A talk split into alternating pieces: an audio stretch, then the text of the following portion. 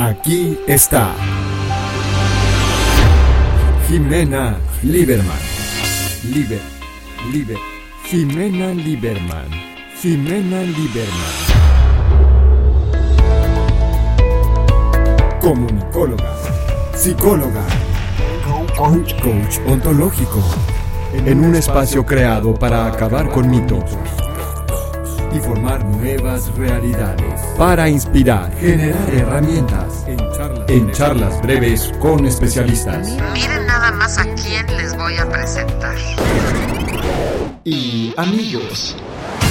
Sobre diversos temas de interés general, problemáticas, soluciones, con buen humor. Buen humor. es que esto ya se puso buenísimo. La coach ya está lista para empezar. Ven, sírvete ese cafecito, relájate. Aquí de cerquita y con cariño te dejamos.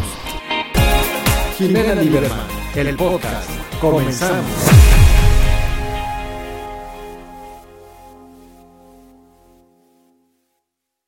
Hola, ¿qué tal amigos? Soy Jimena Lieberman en una nueva emisión de Jimena Lieberman, el podcast. Súper emocionada porque para aquellos que nos dicen que los sueños eh, te tocan a la puerta o que hay que esperar a la oportunidad perfecta.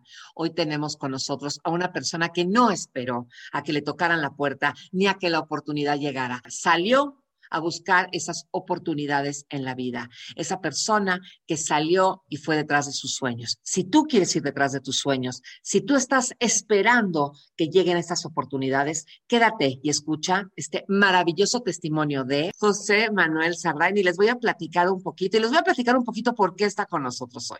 Él es egresado de Ingeniería Industrial de la Universidad Iberoamericana, Trabajó por siete años en McKinsey, la firma líder de consultoría a nivel mundial. Luego decidió renunciar, fíjense, ¿eh? renunciar a todo y abandonar todo para cumplir su sueño más grande, que era darle la vuelta al mundo. Durante dos años hizo realidad este sueño mientras desarrollaba su pasión por la fotografía. Trabajó como fotoperiodista en Japón antes de regresar a México y abrir dos agencias de fotografía. Durante este tiempo fue seleccionado como embajador de la empresa Aeroméxico. Siguió viajando por el mundo representando así a dicha aerolínea.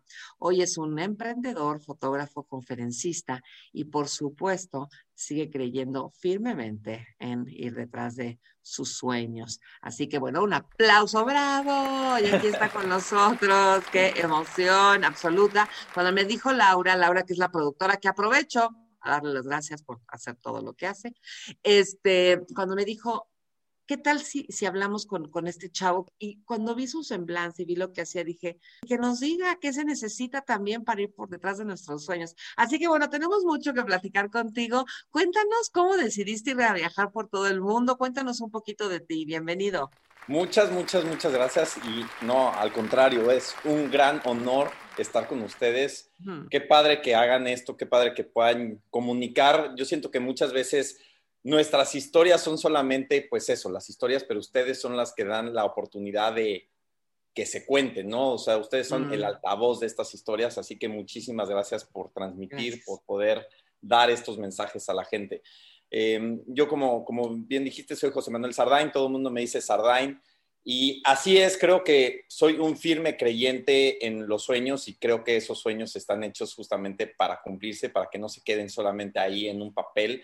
Eh, y creo que eso lo he tenido desde, desde muy chico. Les voy a dar un contexto muy rápido. Todo lo que dijiste es verdad. Trabajé en McKinsey, renuncié, fui a viajar. Pero creo que es importante conocer un poquito del contexto también desde antes. Eh, muy breve, me voy a parecer como tío, así de, los voy a llevar cuando era niño, pero literal, cuando era niño. Y es importante eso porque eso me va a dar pauta a otras cosas. Yo crecí en una de las familias más ricas de México. Teníamos absolutamente todo, tenía todo, todo, todo. Tenía ranchos, tenía casas, tenía los mejores. ¿Qué hacía tu familia? ¿Qué hacía? Eh, tenían dos cosas principalmente. Tenían café, de hecho había un café que se llama Café Sardain, y tenían metales, entonces se trabajaba con metalúrgica. O sea que si queremos ser ricos, el café y el metal. Sí, bueno, ahí voy. Ah, ok. okay. sí, pero Sí, pero. Pero. Eh, Entonces, bueno, yo crecí así, teniendo absolutamente todo. Estudiaba en el, uno de los en el colegio más caro de México y... ¿Cuál era? ¿Cuál era? En el americano. Ah, muy bien. En el colegio americano. Y ¿Qué generación eres? 2005. Yo soy del 90. ¿En serio? Sí, pero pues mucha diferencia, creo. Yo soy generación 90. No, espera, ah, sí, 2000, sí, claro, 2005. 2005. Sí, es que luego siempre me confundo entre la universidad y la prepa. Sí, 2005. No, no, la prepa sí, 2005 me hace sí, 2005. Sí. sí, claro. Eh, sí. Entonces, ¿estudiaste en el American School Foundation? Estudié justamente ahí, Ajá. ahí, y bueno, como bien sabes, pues es el mejor colegio. Eh, todo el mundo que salimos de ahí lo amamos, pero Con locura. un momento crítico en mi vida que justamente, imagínate que, como bien te digo, tenía absolutamente todo y de repente de un día a otro perdimos absolutamente todo. Pero ¿De un día a otro? De un día a otro, de todo es todo. O sea, te vas a dormir y de repente eh, tienes todo y de repente al día siguiente lo único que queda es la comida que está en el refri. Eh, le hicieron un fraude a mi familia y literalmente todo lo que teníamos eh, se perdió. Entonces pasé de tener justamente eso a pues no saber en serio si había comida, eh, de pasar de tener esos coches a de repente no tener para el transporte y evidentemente pues para la escuela, ¿no? Hubo un momento muy fuerte en donde todo eso se derrumbó y acá soy sumamente agradecido con el colegio porque pues después de varios meses de no poder pagar, o sea, literal me dijeron pues ya no puedes eh, porque no estás pagando, me ayudaron y me dieron una beca, eh, entonces pude salir del, americano. Pero bueno, todo este contexto, porque para mí es cuando me di cuenta que tenía que soñar, o sea, punto, o sea, tenía que soñar, no había otra. A ver, vamos por partes, vamos por, a ver, está. soy psicoterapeuta y no puedo no preguntar esto, o sea, tengo que preguntar esto. ¿Realmente tú crees que si no hubiera tu familia perdido su dinero, tú no lo hubieras hecho? Estoy seguro que no sería quien soy. No sé. Ah, bueno, bueno, por supuesto que nuestras historias nos hacen ser, pero me vas a decir que tú no tenías esta personalidad echada para adelante, aunque tuvieras dinero. Probablemente sí, pero creo que no la había explotado. Eh, creo no, no, y esto, esto, esto te lo, te lo pregunto, José Manuel, porque quizá hay gente que nos escucha que dice, ¿será que me tiene que pasar algo como para yo poder? Y no, la realidad es que el que tiene el carácter de ir por sus sueños lo tiene con millones o sin millones. O sea, realmente, ¿qué, qué, qué es lo que te generó a ti el no tener nada o el quedarte sin nada, más allá de, despertar, de decir, tengo que seguir mis sueños, tengo que hacer lo que me gusta, tal, ¿qué es lo que realmente te, qué es lo que te despierta a ti? probablemente, probablemente despierta en cierta forma un miedo. Ok. Y ese, ese miedo muchas veces es el que, a mí se me hace algo muy interesante, porque ese miedo muchas veces es el que te detiene, pero en realidad ese miedo es el que te tiene que impulsar. Eh, para mí eso es lo que hace interesante, porque sí, probablemente eran esos sueños y podría haber seguido y, justamente como decimos, no es, eh, no sería quien soy y hubiera a lo mejor ido por otro camino, a lo mejor ni siquiera hubiera hecho ese viaje o de la forma en que hubiera hecho ese viaje, eh, pero ese miedo o esa, ese como clic que hace, como que entra esa pieza de Tetris, como que te despiertan y te sacuden y dicen, no, o sea, entonces, contestando mucho tu pregunta, creo que no. O sea, mucha gente se espera, es lo que dices, mucha gente se espera a que pase algo. Y no solamente a reaccionar, sino creo que a seguir esos sueños. Muchas, mucha gente se espera, claro, cuando ya cumpla tres años en la empresa, voy a seguir mis sueños. Cuando ya me case, voy a seguir los sueños. Cuando, entonces, siempre estamos postergando ese eh, eh, cumplir esos sueños, ese seguir los sueños, cuando en realidad no es date cuenta que lo puedes hacer hoy, o sea, lo puedes empezar a hacer, lo puedes seguir y no necesariamente es que te pase algo, ¿no? Pero para mí creo que sí me despertó. Y aparte eras muy joven, o sea, te pasó en una edad bien complicada, muy, complicada porque es cuando más, toda tu seguridad de esa edad. Y... Claro, y mucho de la estabilidad que yo tenía, pues mucho se, se, se veía a partir de eso, ¿no? O sea, era simplemente a partir del dinero y de la protección económica. Y algo que yo no me había dado cuenta, que de hecho por muchos años eh, crecí, pues es que la, el dinero en realidad había sido una fuerte barrera para mí, como un fuerte escudo, como para decir, mm. esto es lo que soy. Cuando pierdo el dinero y el mundo se me cava y se me destroza en pedacitos, porque entonces ya tampoco tengo eso, es cuando me doy cuenta que en realidad desde antes había estado así. Entonces empecé evidentemente un proceso fuerte, no solamente de sueños, mi familia empieza un proceso bastante fuerte también porque muchos de ellos deciden que el camino hacia una protección pues era un camino de adicciones, ¿no? Entonces empecé a experimentar también, em, empecé a vivir ciertas cosas, eh, de ver pues, a muchos de mis familiares en, en ese camino porque pues era la única forma a lo mejor de esconderse. Y pues para mí entonces tuve que ver esa, esa, esa visión que tenía de yo no puedo tener esto, yo necesito justamente salir de la prepa,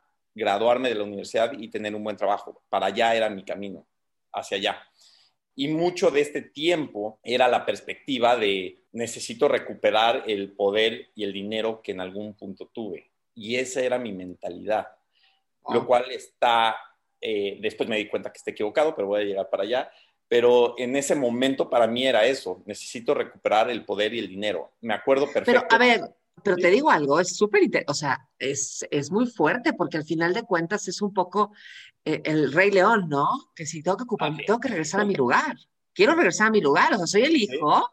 ¿No? Que le quitan y que quiere regresar. Y seguramente que la gente que nos está escuchando y que nos sigue sabe perfectamente de lo que estoy hablando, porque en la emisión, ¿no? Pasada estuvimos hablando del viaje del héroe y uno de los ejemplos con, este, con, con, mi hermano que es cineasta, que nos, hizo, que nos hizo la explicación del viaje del héroe, este, uno de los ejemplos que pusimos es la del Rey León, ¿no? Y es como él se tiene que enfrentar para poder, para poder renacer.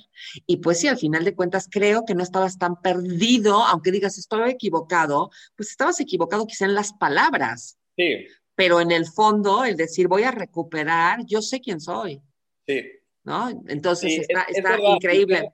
Y creo que en ese momento a mí me ayudó mucho el poder tener esa perspectiva, porque era justamente el, el drive que necesitaba para poder tener esa, esa perspectiva hacia dónde iba. Sabía que el camino era largo, pero necesitaba tener como ese, literal, como ese señalamiento de, aunque esté a 3.000 kilómetros, hacia dónde voy, necesitaba ese, y ese era mi, mi imagen, ¿no? Ese camino de poder dinero, recuperarlo.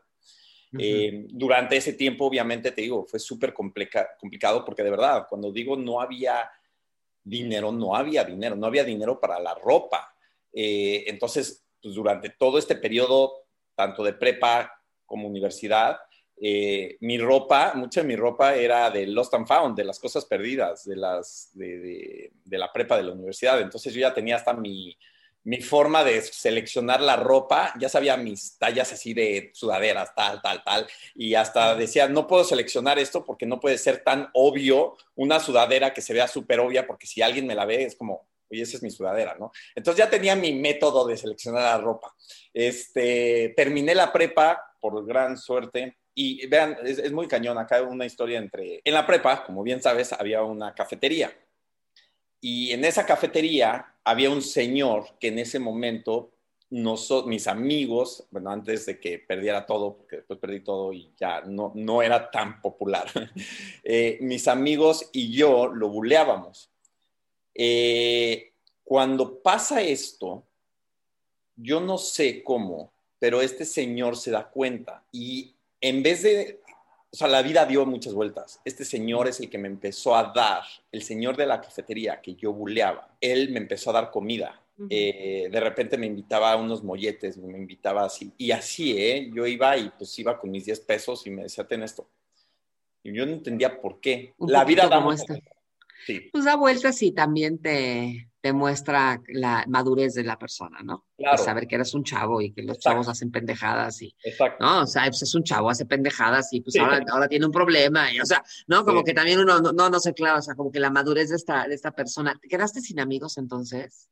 No sin amigos, eh, pero sí me quedé con amigos muy cercanos. Te depuraron, digamos, los conocidos. y, y, era muy chistoso, ¿no? Porque incluso, de hecho, me llegaban y me preguntaban cuando entré al Ibero así de, ¿y dónde tienes casa? Y yo, no, pues, no, tengo caso ni en Valle ni nada, Este, pero fue muy chistoso cuando, cuando pasé de la prepa a la Ibero, yo sabía que si no tenía una beca, no había forma humana de yo poder estudiar en la Ibero. Cuando recibí el sobre que me decían si sí tenía beca o no, y veo que me dieron, que me daban el 70% de beca, o sea, fue, ha sido uno de los momentos más padres y más emotivos de mi vida, porque yo sabía que ese 30% que no, no me dieron, pues de alguna forma lo iba a sacar.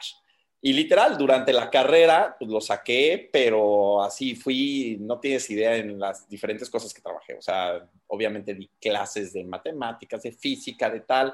Eh, trabajé en la europea eh, cargando cajas, o sea, como en la bodega.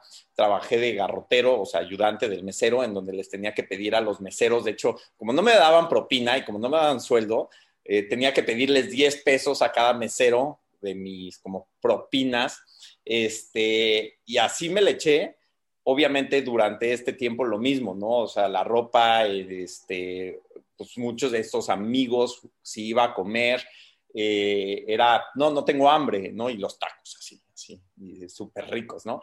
Pero era todo, como bien dices, hacia el camino que yo tenía y que sabía hacia dónde quería llegar. Y bueno, pues dicho y hecho, pues salí, fueron cuatro años así, me los eché, incluso la carrera es de cuatro años y medio, me lo eché en cuatro años.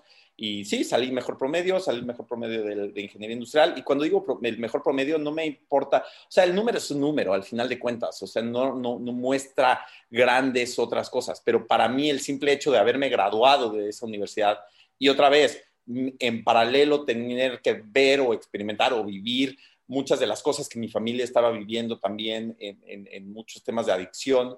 Eh, sí, o sea, sí fue como haberme graduado casi que de dos carreras, ¿no? O sea, sí es algo que no por el número, sino por un reto personal. ¿Tu familia qué? Es, es, es larga las historias en paralelo, o sea, mi, mi familia eh, o sea, mi papá hubo un caso triste que es de las cosas que yo más me arrepiento, nos alejamos bastante. Por otro lado, o sea, el único apoyo en realidad que había era de mi abuelo, de parte de mi mamá, pero mi abuelo también era como, era como el padrino, mi abuelo, era, era esa, esa personalidad. Entonces, eh, en realidad no, o sea, si, si me preguntaras, ¿había alguien con la que te pudieras?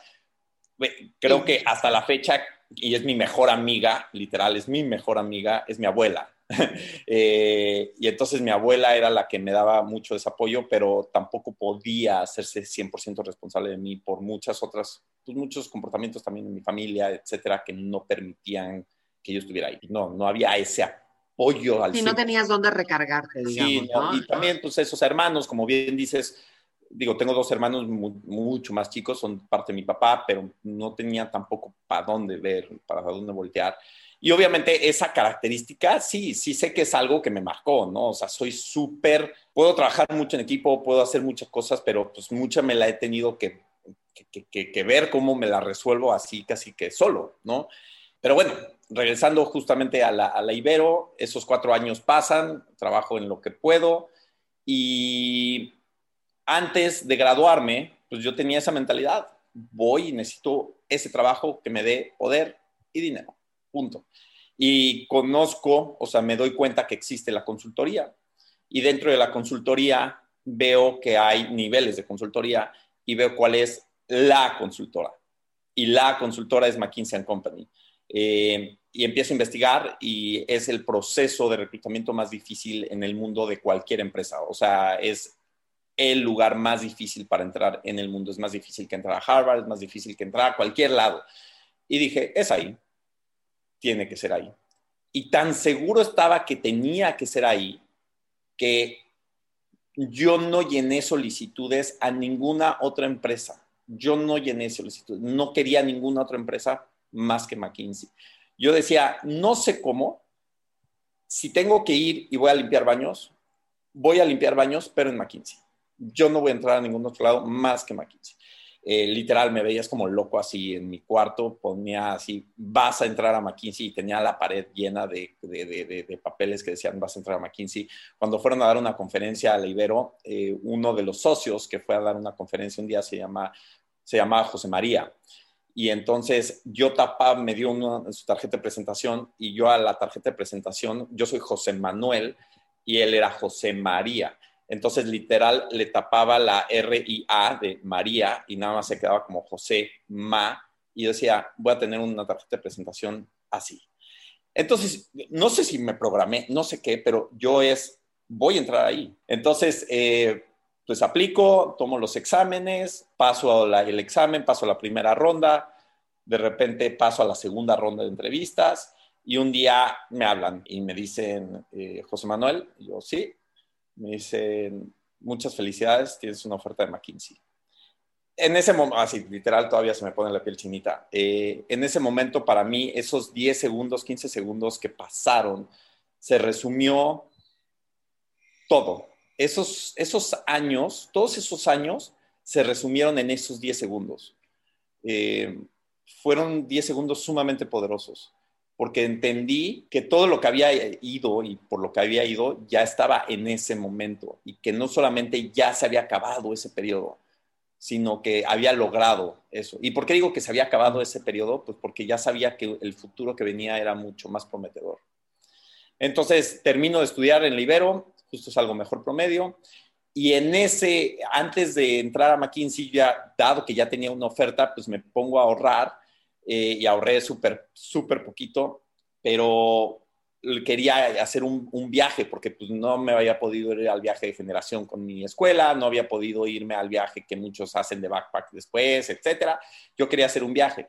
Y en ese primer, antes de irme, justo dos semanas antes de irme, mi abuelo se muere, el abuelo que tenía todo este, este dinero.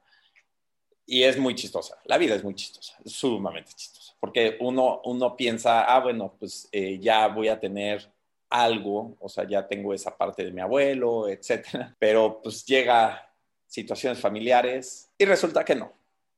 Entonces, por segunda vez, casi que la vida me dijo, ¿qué crees? Pues no, si quieres algo, lo vas a tener que trabajar. Yo regresé de ese, como te digo, había ahorrado para hacer este primer viaje, me fui y en ese primer viaje de mochila, así estuve un mes, un mes y pico, así backpack, backpack en, en Europa, aprendí muchísimo. Y aprendí muchísimo porque conocí a una chava que me enseñó mucho cómo se tenía también que vivir y para lo, hacia, hacia lo que me refiero es que un día estaba, por ejemplo, en París, eh, fuimos a París, estábamos en la Torre Eiffel, y yo dije, claro, o sea, yo me quería comer al mundo, ¿no? Y quería ir acá y allá y todo, y ver y ver y ver. Y esta chava, o sea, yo dije, claro, vamos a subir a la. dice, no, güey, ven. Entonces fuimos a un, a un súper, literal, compramos pan y nos sentamos abajo. Son parisinos. Sí, sí, claro. Te sentaste abajo de la Torre Eiffel. Exacto, abajo de la Torre Eiffel. Y, quien, vaya a París, por favor, si lo estás escuchando, si te vas a ir a París, no dejes de sentarte con tu baguette. Exactamente. tu lechuga. Exactamente, ahí, abajo. Pero lo que es que entonces vi eso, eso que decimos, no era, no necesitas hacer, o sea, no necesitas subirte y es, no, es vívelo.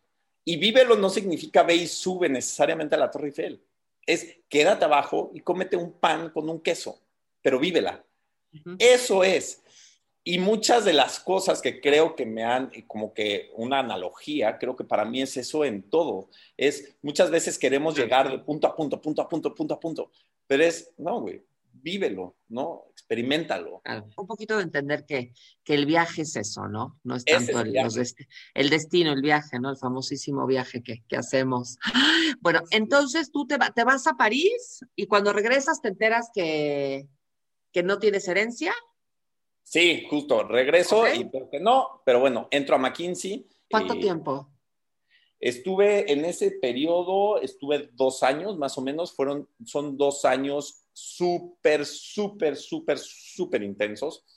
Y de hecho, parte eh, necesaria, aquí empiezo un poco en este sentido hacia el viaje ahora sí, pero en, eh, para McKinsey, eh, para poder seguir en la carrera profesional de McKinsey, tú tienes que ir, tienes que irte a estudiar a una de las maestrías más prestigiosas del mundo. McKinsey te lo paga y luego regresas a trabajar con ellos dos años para pagar esa maestría, pero ellos te lo pagan, ellos te patrocinan la maestría y cuando digo te tienes que ir, te tienes que ir a Harvard, te tienes que ir a Stanford, te tienes que ir a Wharton, o sea, te tienes que ir a una de esas universidades. Yo apliqué a Harvard, Stanford y Wharton, me entrevistan, pero yo algo dentro de mí era como, ¿por qué no me estoy emocionando como todos mis otros compañeros de irme a la maestría? O sea, algo dentro de mí era como, pero no me estoy emocionando, o sea, de verdad no. Entonces me entrevistan y cuando recibo las cartas de, como de resultados de las entrevistas y me dicen que no había sido seleccionado, de verdad sentí un alivio enorme, porque yo sabía, no sabía hacia dónde, pero yo sabía que ese no era mi sentido. Algo curioso que me pasó es que al igual que de un día para otro yo perdí todo, fue al revés ahora. De un día para otro, cuando yo entré a McKinsey, recuperé todo. De, no tener cartera, de repente tenía cartera con American Express Platino y, viajes en eh, business class y en los mejores hoteles y los mejores restaurantes. Reboté y empecé a tener eso, ¿no? Pero algo curioso empezó a pasar, que yo no me empecé a dar cuenta. Sí llegué a un punto, tuve que tener ese punto en mi vida en donde cuando recuperé todo, me volví esa persona que no me gusta reconocer que fui, pero sí fui esa persona arrogante y sangrona y mamona y de esos que les da zapes, ¿no? Pero claro que necesitaba, creo que eso, estaba todavía chavo y necesitaba como poder saber qué se sentía otra vez eso, ¿no? Y bueno, pues entonces no me, no me aceptan y en esos, durante esos dos años, de hecho desde antes, eh, yo estaba experimentando algo en el esófago me tenía, tenía muchísima, muchísima gastritis. Es decir, todo el tiempo, parecía yo abuelito, pero todo el tiempo me estaba agarrando así el pecho y ahí me tenían con mis tums, así literal como abuelito, ¿no? Entonces fui al doctor, el doctor me, me revisa y me dice, te tienes que hacer una endoscopia. Eh, me hacen y me dicen, te tienes que operar, güey, ya. ¿Hernia ok. No, o sea, era una hernia, pero ya tenía una cosa que se llama esófago de Barrett que era, o sea, que da, si te lo dejas, sí puede llevar a enfermedades mucho más pesadas, ¿no? Así es. Entonces, pues yo como que decía, no, no me quiero operar, no me quiero operar, pero ya no podía, me ardía, o sea, literal era un cerillo dentro de mí, un encendedor todo el tiempo, hasta que decido operarme. Y me anestesian en la cirugía y las últimas palabras que escucho el doctor fue, está muy chavo para tener esto. Y de repente ya para los que no están escuchando y no vieron el es como que ya me quedé pelas, así ya me anestesiaron. Cuando me despierto ya después de la cirugía, en serio esas palabras se quedaron mucho dentro, dentro de mí, está muy chavo para tener esto, está muy chavo para tener esto. dije, ¿qué estoy haciendo con mi vida? Y ahí es cuando me doy cuenta que digo, güey, ¿qué estoy haciendo realmente? Todo lo he hecho por poder y por dinero, ok, pero ¿y eso me hace feliz? Entonces, eh, trato de renunciar a McKinsey, cuando digo trato, es que el, director de, la, oficina en ese momento, yo ya tenía de hecho una oferta para Bimbo, porque dije, yo no quiero esto, no quiero este estilo de vida. es un gran lugar y es un crecimiento profesional inmenso para aquellos que están buscando justamente eso. Pero ya estaba ¿Con qué puesto, ¿con qué puesto entraste? Analista. o sea, digamos que es una empresa que, aunque seas analista, te, te trata ah, de bonito. No, no, te trata bonito. O sea, te, te, es así, te consienten demasiados. Cualquier vuelo que tienes más de cuatro horas es business, por más que seas analista, por más, así, es así. Ah, es los mejores restaurantes, ¿por qué? Porque todo el tiempo estás trabajando con el equipo. Entonces, decido estar un año en, en eso Pasa ese año, me gusta y empiezo a crecer, me empiezo a hacer cargo del reclutamiento no solamente de México, ya me hacía cargo del reclutamiento de Latinoamérica. En eso empiezo a viajar muchísimo más porque tenía que empezar a viajar también dentro de Latinoamérica, mucho Estados Unidos para reclutar a candidatos de las maestrías de Estados Unidos, de Harvard, Stanford, ta, y en ese punto empiezo a acumular muchas millas eh, de, viajero frecuente. Y un día veo que tengo muchas millas y digo, me quiero ir a algún viaje, a algún lado. Y empiezo, ¿y dónde se me antojaría ir? Y empiezo a ver Google Maps y digo, pues aquí, pero acá también, acá también. Y en eso digo, no. Como que se me ocurre una idea y digo, será. Y mi idea, de repente ahí sonó eso, o sea, empezó ese sueño así, literal, en un, en un momento, literal, en un Google Maps, empezó un sueño que es, quiero darle la vuelta al mundo. Hmm. Y fue como, wow, ok, ¿y se puede? Entonces empiezo a investigar, empiezo a esto, de hecho veo que hay paquetes, hay tal, tal, tal, pero yo digo, a mí me chocan los paquetes, me chocan los tours, entonces digo, no, no, esto no. Y es muy chistoso porque eh, empiezo a planear todo, me empiezo a poner las vacunas que necesitaba eh, y un día decido renunciar. Decido renunciar un día que estaba justamente, nos fuimos a Londres a entrevistar y de regreso de Londres se retrasa mi vuelo. Yo no había como que tomado la decisión tal cual porque tenía miedo, obviamente, ahorita hablo de eso, pero tenía mucho miedo de qué es lo que iba a enfrentar, si sí, si no, estaba dejando una carrera profesional, de todo lo que había luchado, tal, tal, tal. Pero entonces tenía yo muchos libros de viaje, los escondía, no los escondía, los volvía a ver, tal, hasta que un día en Londres, justamente en el aeropuerto, se retrasa el vuelo de Londres a México y entonces empiezo a ver en las tienditas del aeropuerto y en un rincón así de una tiendita ya me estaba yendo de libros, veo un libro que se llama Cómo darle la vuelta al mundo. Dije, no, ya. O sea, esa es la señal que estaba esperando. Esa es la señal que estaba esperando. Eh, pues obviamente compré el libro, me lo empecé a echar en el avión y llegué a México y digo, lo tengo que hacer. Renuncié, avisé que me iba, avisé como, justo renuncié en diciembre, porque en diciembre te dan el feedback. Tú, este, two week notice, ¿no? No, en realidad fue como three months notice. Ah, eh, este, en diciembre renuncio después de mi feedback, porque yo no quería que estuviera biased mi feedback de que si me iba, y me voy en marzo. Y mi primer destino tengo que hacer esta pregunta obligatoria. ¿Estabas soltero? Cuando tomé la decisión de irme, no. Cuando me fui, sí, porque me cortaron, obviamente. Sí, sí, te mandaron a la goma. Ok, perfecto. Eh, sí, o sea, y de hecho fue cañón, porque esta chava así ya súper planeado, boda y no sé qué, y así, y eso, y yo, no, tengo que cumplir este sueño. Entonces te dijo que, que termina la relación y te vas. Sí, y me voy. Y el primer destino, o sea, yo mi idea era irme seis meses. En el Inter que renuncio y me voy, mucha gente, de hecho, me dijo, y acá viene parte importante, ¿eh? me dijo, vas a fracasar en la vida. ¡Ay! Sí, sí, no, o sea, mucha gente me... ¡A la onda! Vas a fracasar. ¿Qué dices eso? ¿Con quién te llevas, güey? no, o sea, gente de todos lados, ¿eh? O sea. ¡Qué horror! Entonces, bueno, decido irme. Mi primer vuelo es una islita que yo ni conocía, que se llama Palau. Eh, está muy cerca de Filipinas. Y esta islita yo quería ir porque había visto fotos que hay un lago en donde están llenos de aguamalas y estas aguamalas han, han estado aisladas por miles de años entonces ya no te pican. Entonces puedes meterte a nadar y estar jugando literal con aguamalas, así. ¿Y no te pican? No te pican. Entonces yo quería justamente ir ahí. Bueno, eso a mí no me pasaría, ¿eh? Porque yo, mar que entró, que me pica pinche aguamala, ¿eh? No, no. O sea, ahí, sería la única, le dirían, ay, ya picó una, a quien había no, muerto. ¿No? ¿No te, prometo, te prometo que no. O sea, en serio, porque, ah, o sea, dado que no tienen, están como aisladas como si fuera un, sí, o sea, el, el, el, nivel del mar en los años bajó y entonces quedaron atrapadas, se empezaron a reproducir y entonces literal no tienen depredadores, no tienen. Entonces perdieron toda la necesidad de picar o de quemar. Entonces, literal, te metes y empiezas así. Después de dos horas de ahí yo jugar con las aguamalas, ya no sabía ni qué hacer con las pobres aguamalas, ¿no? Estar ahí. Este, pero bueno, yo quería ir ahí y de ahí empieza esta aventura, ¿no? O sea, yo pensé que iban a ser seis meses, no tenía vuelo de regreso, no me fui, me fui sin celular. Yo quería irme así. Algo muy cañón me pasó en el aeropuerto justo cuando me estaba yendo para allá.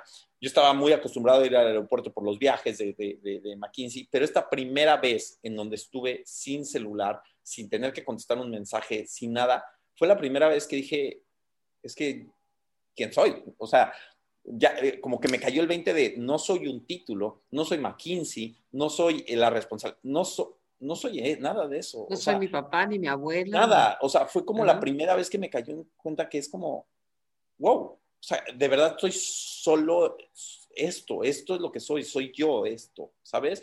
Eh, digo, mucho más que el cuerpo, pero eh, ya es otro tema. Pero justamente para mí fue como muy, muy impresionante no tener ni siquiera que contestar un correo, nada, no sé, o sea, como que me cayó en clic ese momento del aeropuerto. Para mí eran seis meses, acabó siendo una aventura de dos años en el cual acá me puedo extender muchísimo, obviamente, en estos dos años de las cosas que me pasaron, pero eh, durante estos dos años recorrí muchos países, obviamente, particularmente India, Nepal e Irán fueron mis tres lugares, así que diría, uff, y que estuve mucho tiempo. Entre India y Nepal estuve prácticamente un año. Quiero entender, quiero entender, José Manuel, que vivías de tus ahorros. Sí. O sea, ahí no trabajaste. No. En no, esos dos años. Ahí no, ahí no trabajé. Eh, fueron justamente de los ahorros. Justamente fue. Eh, ¿Cuánto dinero se necesita para viajar un año sin trabajar? A ver, obviamente depende dónde, pero por ejemplo, no, bueno, entendemos que no tenemos, o sea, entendemos que la gente que nos escucha dice, a ver, güey, pues yo, no tengo lana, a ver, ¿cuánto necesito? ¿Cuánto es, lo menos, compadre? No, pero es que, por ejemplo, si te vas a ir a viajar un año en Europa, es súper diferente a un año en India, ¿no? O sea, en India, por ejemplo, nada más para que hagan cuenta, o sea, lo podría yo hacer aquí con ustedes, pero en India, por ejemplo, yo me gastaba al día ya con comida y hospedaje, incluso transporte, te podría decir que 300 pesos. Órale. O sea, me, obviamente quedándome, a ver, de verdad, ¿eh? Sí, y mi tirada era eso. O sea, yo viajaba en trenes de tercera clase, parado, eh, yo me quedaba en hostal, en, ni siquiera en hostales, en hoteles donde los locales que llegaban a India este, en transporte de tercera se quedaban. O sea, sí, sí me fui rudo. Eh, entonces, sí es, no es tanto el dinero que se necesita. Y acá incluso otra cosa, porque mucha gente me pregunta, bueno, sí, pero ahí al final de cuentas necesitas, claro, pero hay otras opciones que a lo mejor no te pagan para trabajar, pero hay, hay otras opciones en que puedes ser voluntario. Eh, por ejemplo, hay varias páginas, Workaway, eh, workaway.info, se pueden meter ahí y donde quieran ir a trabajar, te puedes ir a trabajar a Sudáfrica y te dan eh, comida y te dan hospedaje, trabajas cuatro horas al día y el, demás tiempo puedes estar explorando, ¿no? Entonces, sí hay opciones. El tema es, creo que siempre, siempre va a haber excusas. Incluso si quieres irte a trabajar, hay otras opciones. Si tienes menos de 30 años, puedes aplicar a, a Nueva Zelanda para irte a un programa que se llama Working Holiday. Entonces, hay opciones, siempre va a haber opciones. El tema es que siempre de esas opciones creo que podemos encontrar siempre excusas eh, para, para estar en lo cómodo. Claro, siempre va a haber. Si quieres realmente algo, siempre hay una forma de hacerlo. ¿Conocías gente? No. ¿Te hacías amigos? Ah, sí, o sea, hacía amigos y esa, esa es una de las facilidades que te, te da el viaje, ¿no? O sea, eh, de hecho, mucha gente pasan dos cosas. Cuando digo me voy de viaje, me fui de viaje dos años, uno, lo primero que pasa por la mente de la, de la gente es, ay, qué rico, dos años en la playa con tu martini en la hamaca y es no, güey. O sea, más alejado de eso no puede ser. Y segundo, pero te vas solo, creo que 90% del tiempo estoy acompañado. O sea, haces amigos ah, por todo. Bueno, tú, con ese carácter, tú vas a hacer amigos hasta con la pared. Bueno, haces más amigos que si viajas con alguien, eso seguro, porque te claro. muchísimo más, muchísimo más.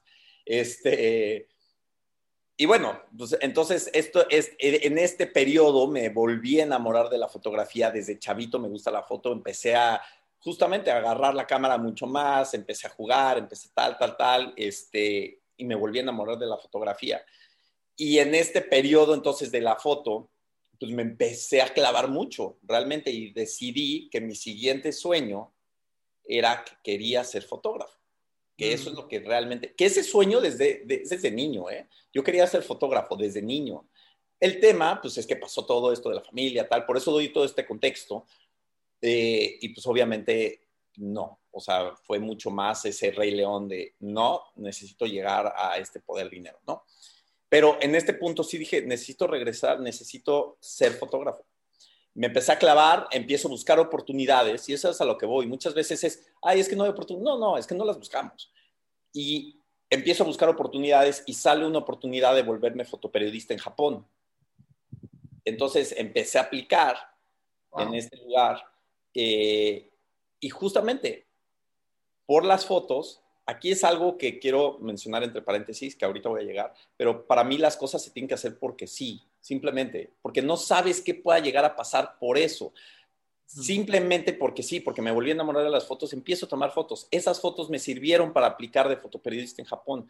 Esas fotos son el resultado de que me hayan eh, aceptado y me fui a trabajar como fotoperiodista a Japón. Estuve algunos meses ahí y fue como un estilo Nat Geo Lonely Planet, en donde pues, tuve que trabajar descubriendo los lugares más remotos de Japón, así literal, los, los lugares que nadie conoce. Tenía que escribir un artículo al día y escribir y tomar fotos de este lugar al día. Y justo empecé a descubrir lugares que acabé en una isla remota 70 horas al sur de Tokio, en donde toda la comunidad era bruja, este, así, festivales que nadie conoce y que ahí me tienes el único loco ahí. Bueno, este tipo de cosas. Estuve trabajando ahí algunos meses hasta que ya fue momento de regresar a México. Y, y fue momento de regresar a México porque me di cuenta que por más bonito que estuviera ya un lugar, ya no me estaba llenando.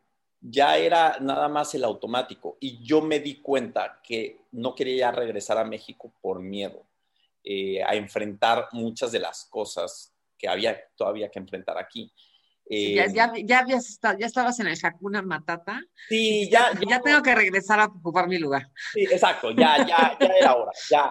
Eh, Exactamente eso no fue el, o sea, el principio del viaje no fue escapar, eso estoy seguro, porque sí era, Una, era, una, misión, estaba súper emocionado, pero en el viaje ya después de un rato, sí, no comía bien, me enfermé, o sea, en un punto en India se me paralizaron las piernas porque me picó algo, ya, o sea, me, volví vegetariano porque, digo, esta es una historia súper larga. No, pero ya, cuando, cuando ya te empiezan a correr. Sí, ya, ya era como, ya tengo que regresar. Y regreso a México y dicho y hecho o sea, el punto, y eh, esto cuando digo que me enfrenté y tenía que enfrentarme a cosas del pasado, pero lo más difícil no fue enfrentarme a esas cosas, fue enfrentarme a mí. Eh, porque estaba un Sardain que regresó después de dos años de viajar y tal, a un Sardain pues, de antes. Y no solamente de mí, sino de la gente con la que me rodeé, del trabajo que tenía antes, de la personalidad, del look, de todo, ¿no? Era alguien sumamente distinto. Eh, y me costó mucho, mucho, mucho, mucho, y me costó mucho no solo eso, sino dos cosas. En el viaje yo conocí a gente todo el tiempo y gente sumamente interesante que podía tener pláticas súper profundas de diferentes cosas. Llego a México y la gente que conozco de repente es, me siento dando lo mismo, los mismos temas, los mismos problemas, pongo el radio y son las mismas canciones. Eh, entonces, es como si se hubiera parado el tiempo, ¿no? Y la segunda cosa, que acá es donde más me costó, fue que regresé con un sentido de culpa tremendo. Yo llegué sumamente culpable, me sentía culpable de todo, porque vi muchas cosas. No necesitamos irnos a India, ¿eh? O sea, en México te sales tres cuadras y puedes ver lo mismo que vi. El, el, el, tema es que creo que, dado que lo experimenté tan de cerca, porque justamente estaba todo el tiempo en contacto con eso y por más como viajé, que de verdad me sentía súper culpable de todo, porque yo sí tenía comida. Porque déjame, déjame hacer un impasse aquí, porfa. Para la gente que nos está escuchando y que nos está comentando, José Manuel, esto que, que me parece como muy interesante, eh, más allá de la culpa. Cuando, cuando decimos que regresamos a nuestro lugar y vemos que la música es la misma y que, a ver, eh, no es que México tenga la misma música y la misma gente. Lo que pasa que nuestros lugares son siempre iguales y él veía cosas diferentes afuera, simple y sencillamente porque las veía desde afuera.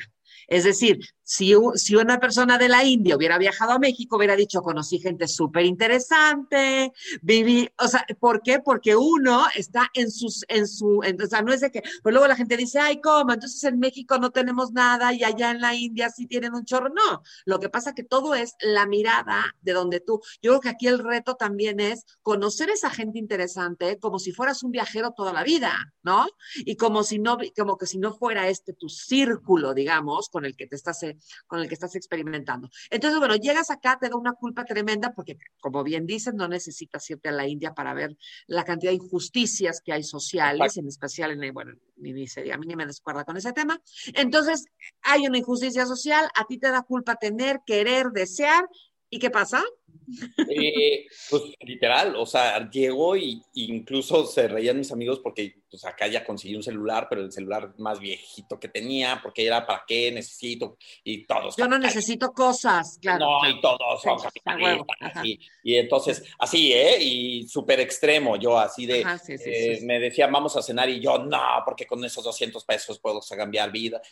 Y después de un rato, entendí, eh, o sea, entendí y si yo quería transformar, y si quería inspirar, y si quería cambiar vidas, primero tenía que estar bien yo. Y eso implica todo. Si tenía que ir a esa cena, si tenía que tener un celular, si tenía, si podía y me merecía tener esa ropa, necesitaba eso para entonces poder hacer algo. Pero me costó mucho. Y tan me costó que justo llegó un poco al principio, eh, en donde tuve que aceptar que necesitaba otra vez esa parte económica, esa estabilidad económica. Según yo no la necesitaba porque todo eso es capitalista y ta, ta, ta. No, acepté que sí necesito.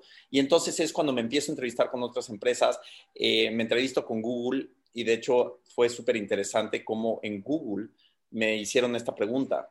En Google me hicieron la pregunta de, oye, ¿y entonces no hiciste nada en tu vida en dos años? Y para mí fue, no, hice lo que nunca había hecho en mi vida en esos dos años y aprendí lo que nunca había aprendido en esos dos años.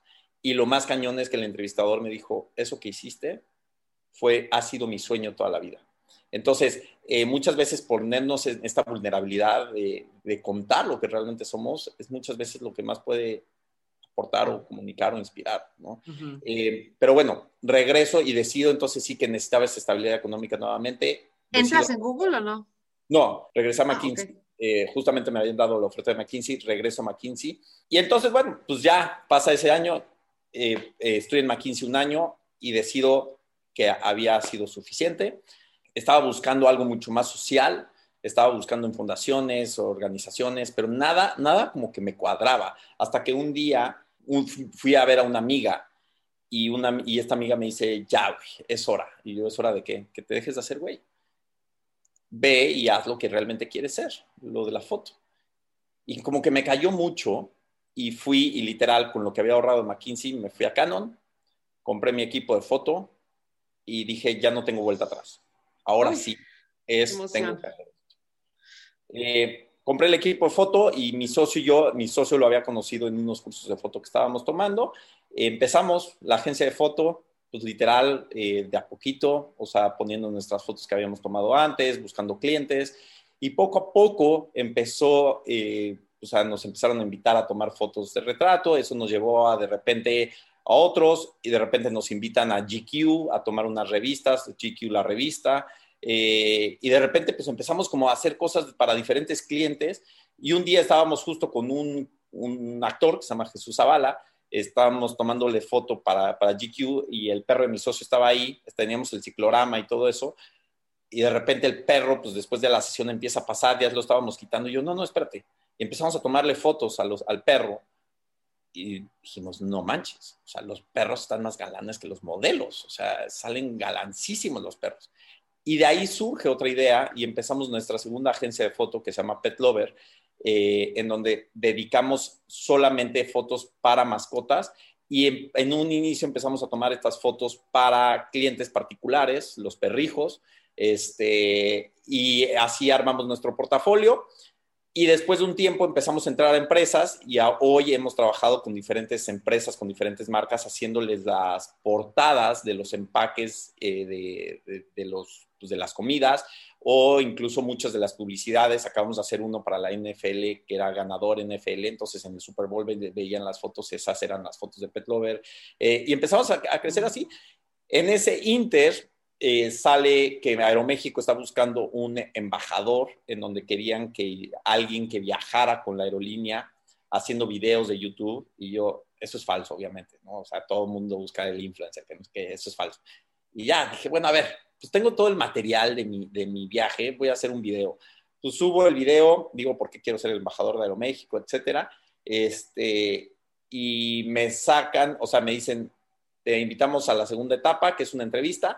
La segunda entrevista era hacer como una improv en reforma. Tenía que hablar cinco minutos acerca de reforma, literal, caminando en reforma. Y yo, o sea, yo nunca había estado detrás de cámara. de, perdón, enfrente de la cámara, siempre había estado detrás. Y pues empiezo a hablar y yo así, pues dando lo mejor de mí, y entonces reforma y no sé qué, y ta, ta, ta, y pues hablo cinco minutos y listo, corte, se acabó, me invitan a la tercera etapa de, de, de embajador de Aeroméxico y me sientan con los directores, etcétera, y de repente ahí me están grabando y me dicen, felicidades, eres el nuevo embajador de Aeroméxico.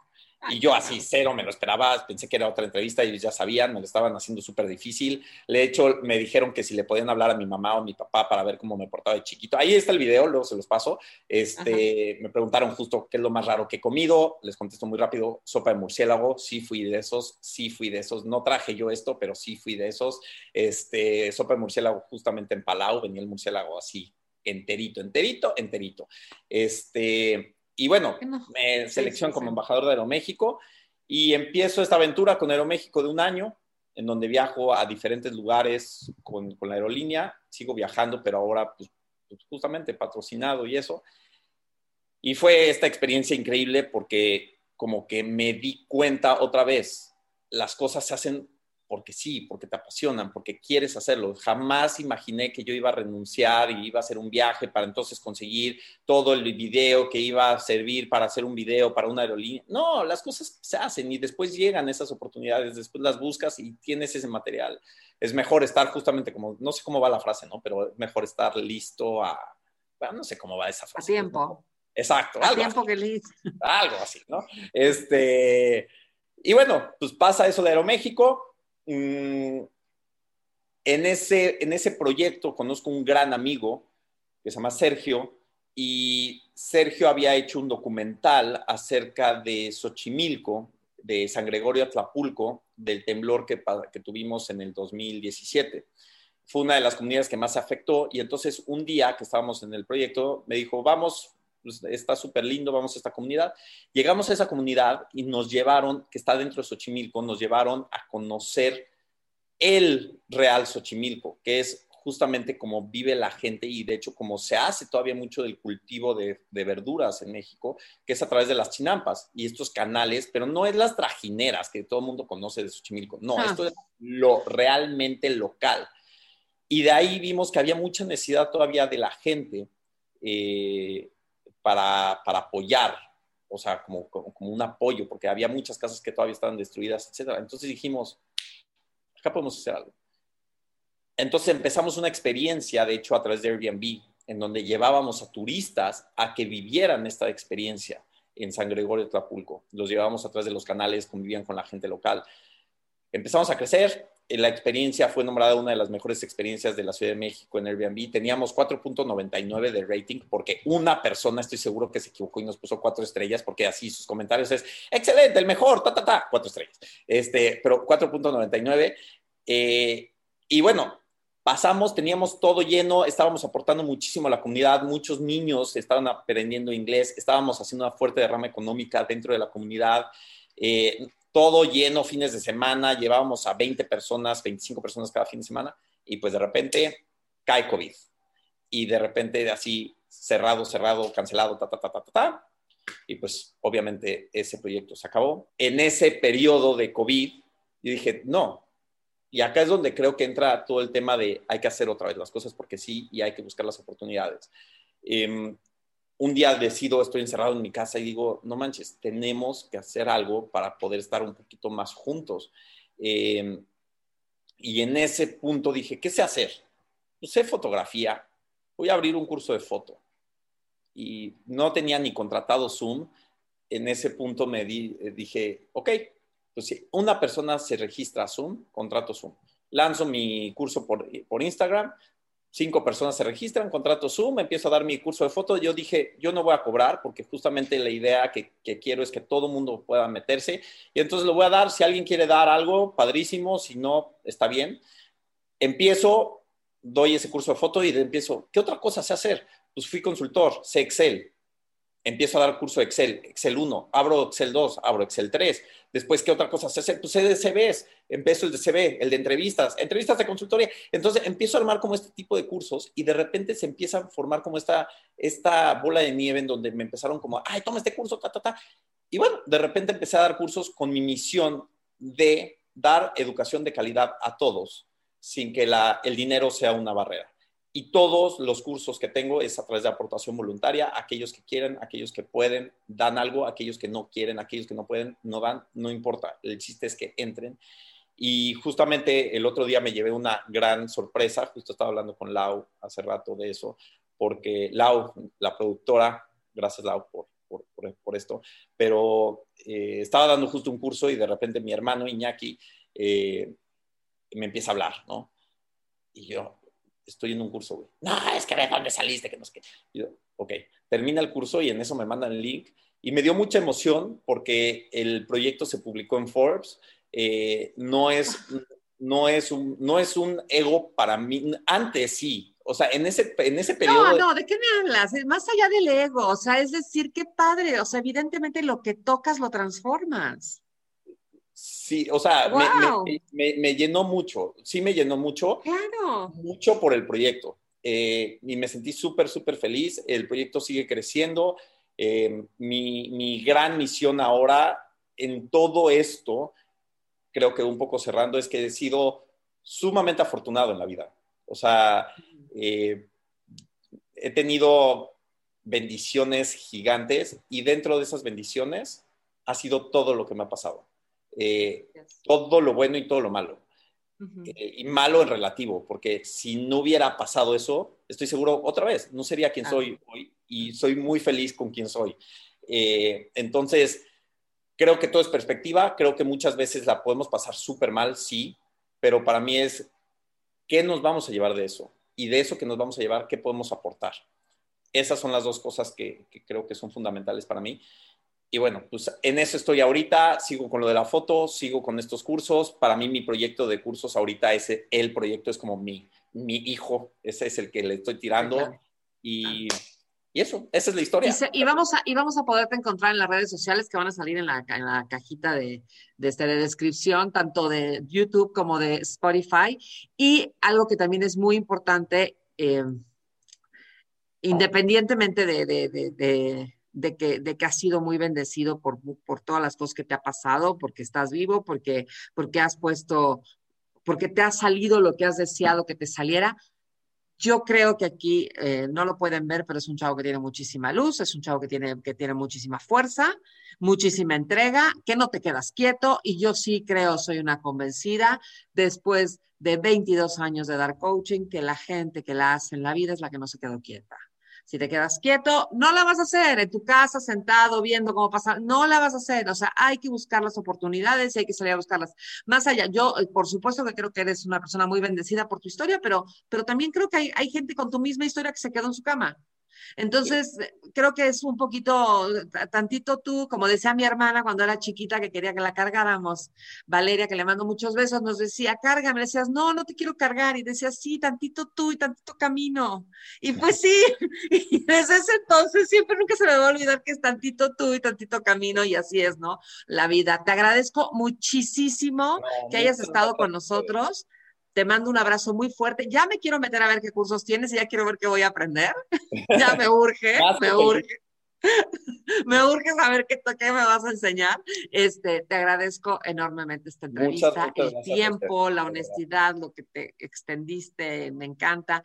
Muchas gracias, gracias por estar con nosotros. Gracias a ustedes, de verdad. Muchas gracias, Laura. Muchas gracias por la producción de esto. Recuerden que Laura es como Dios, solamente la podemos sentir en el corazón, no la podemos ver, no nos habla, pero ahí está, en nuestro corazón, haciendo que todo esto sea posible, haciendo estos podcasts con tanto cariño. Gracias, Laura. Gracias, José Manuel les mando un beso y nos vemos en la próxima. Jimena Lieberman, el podcast.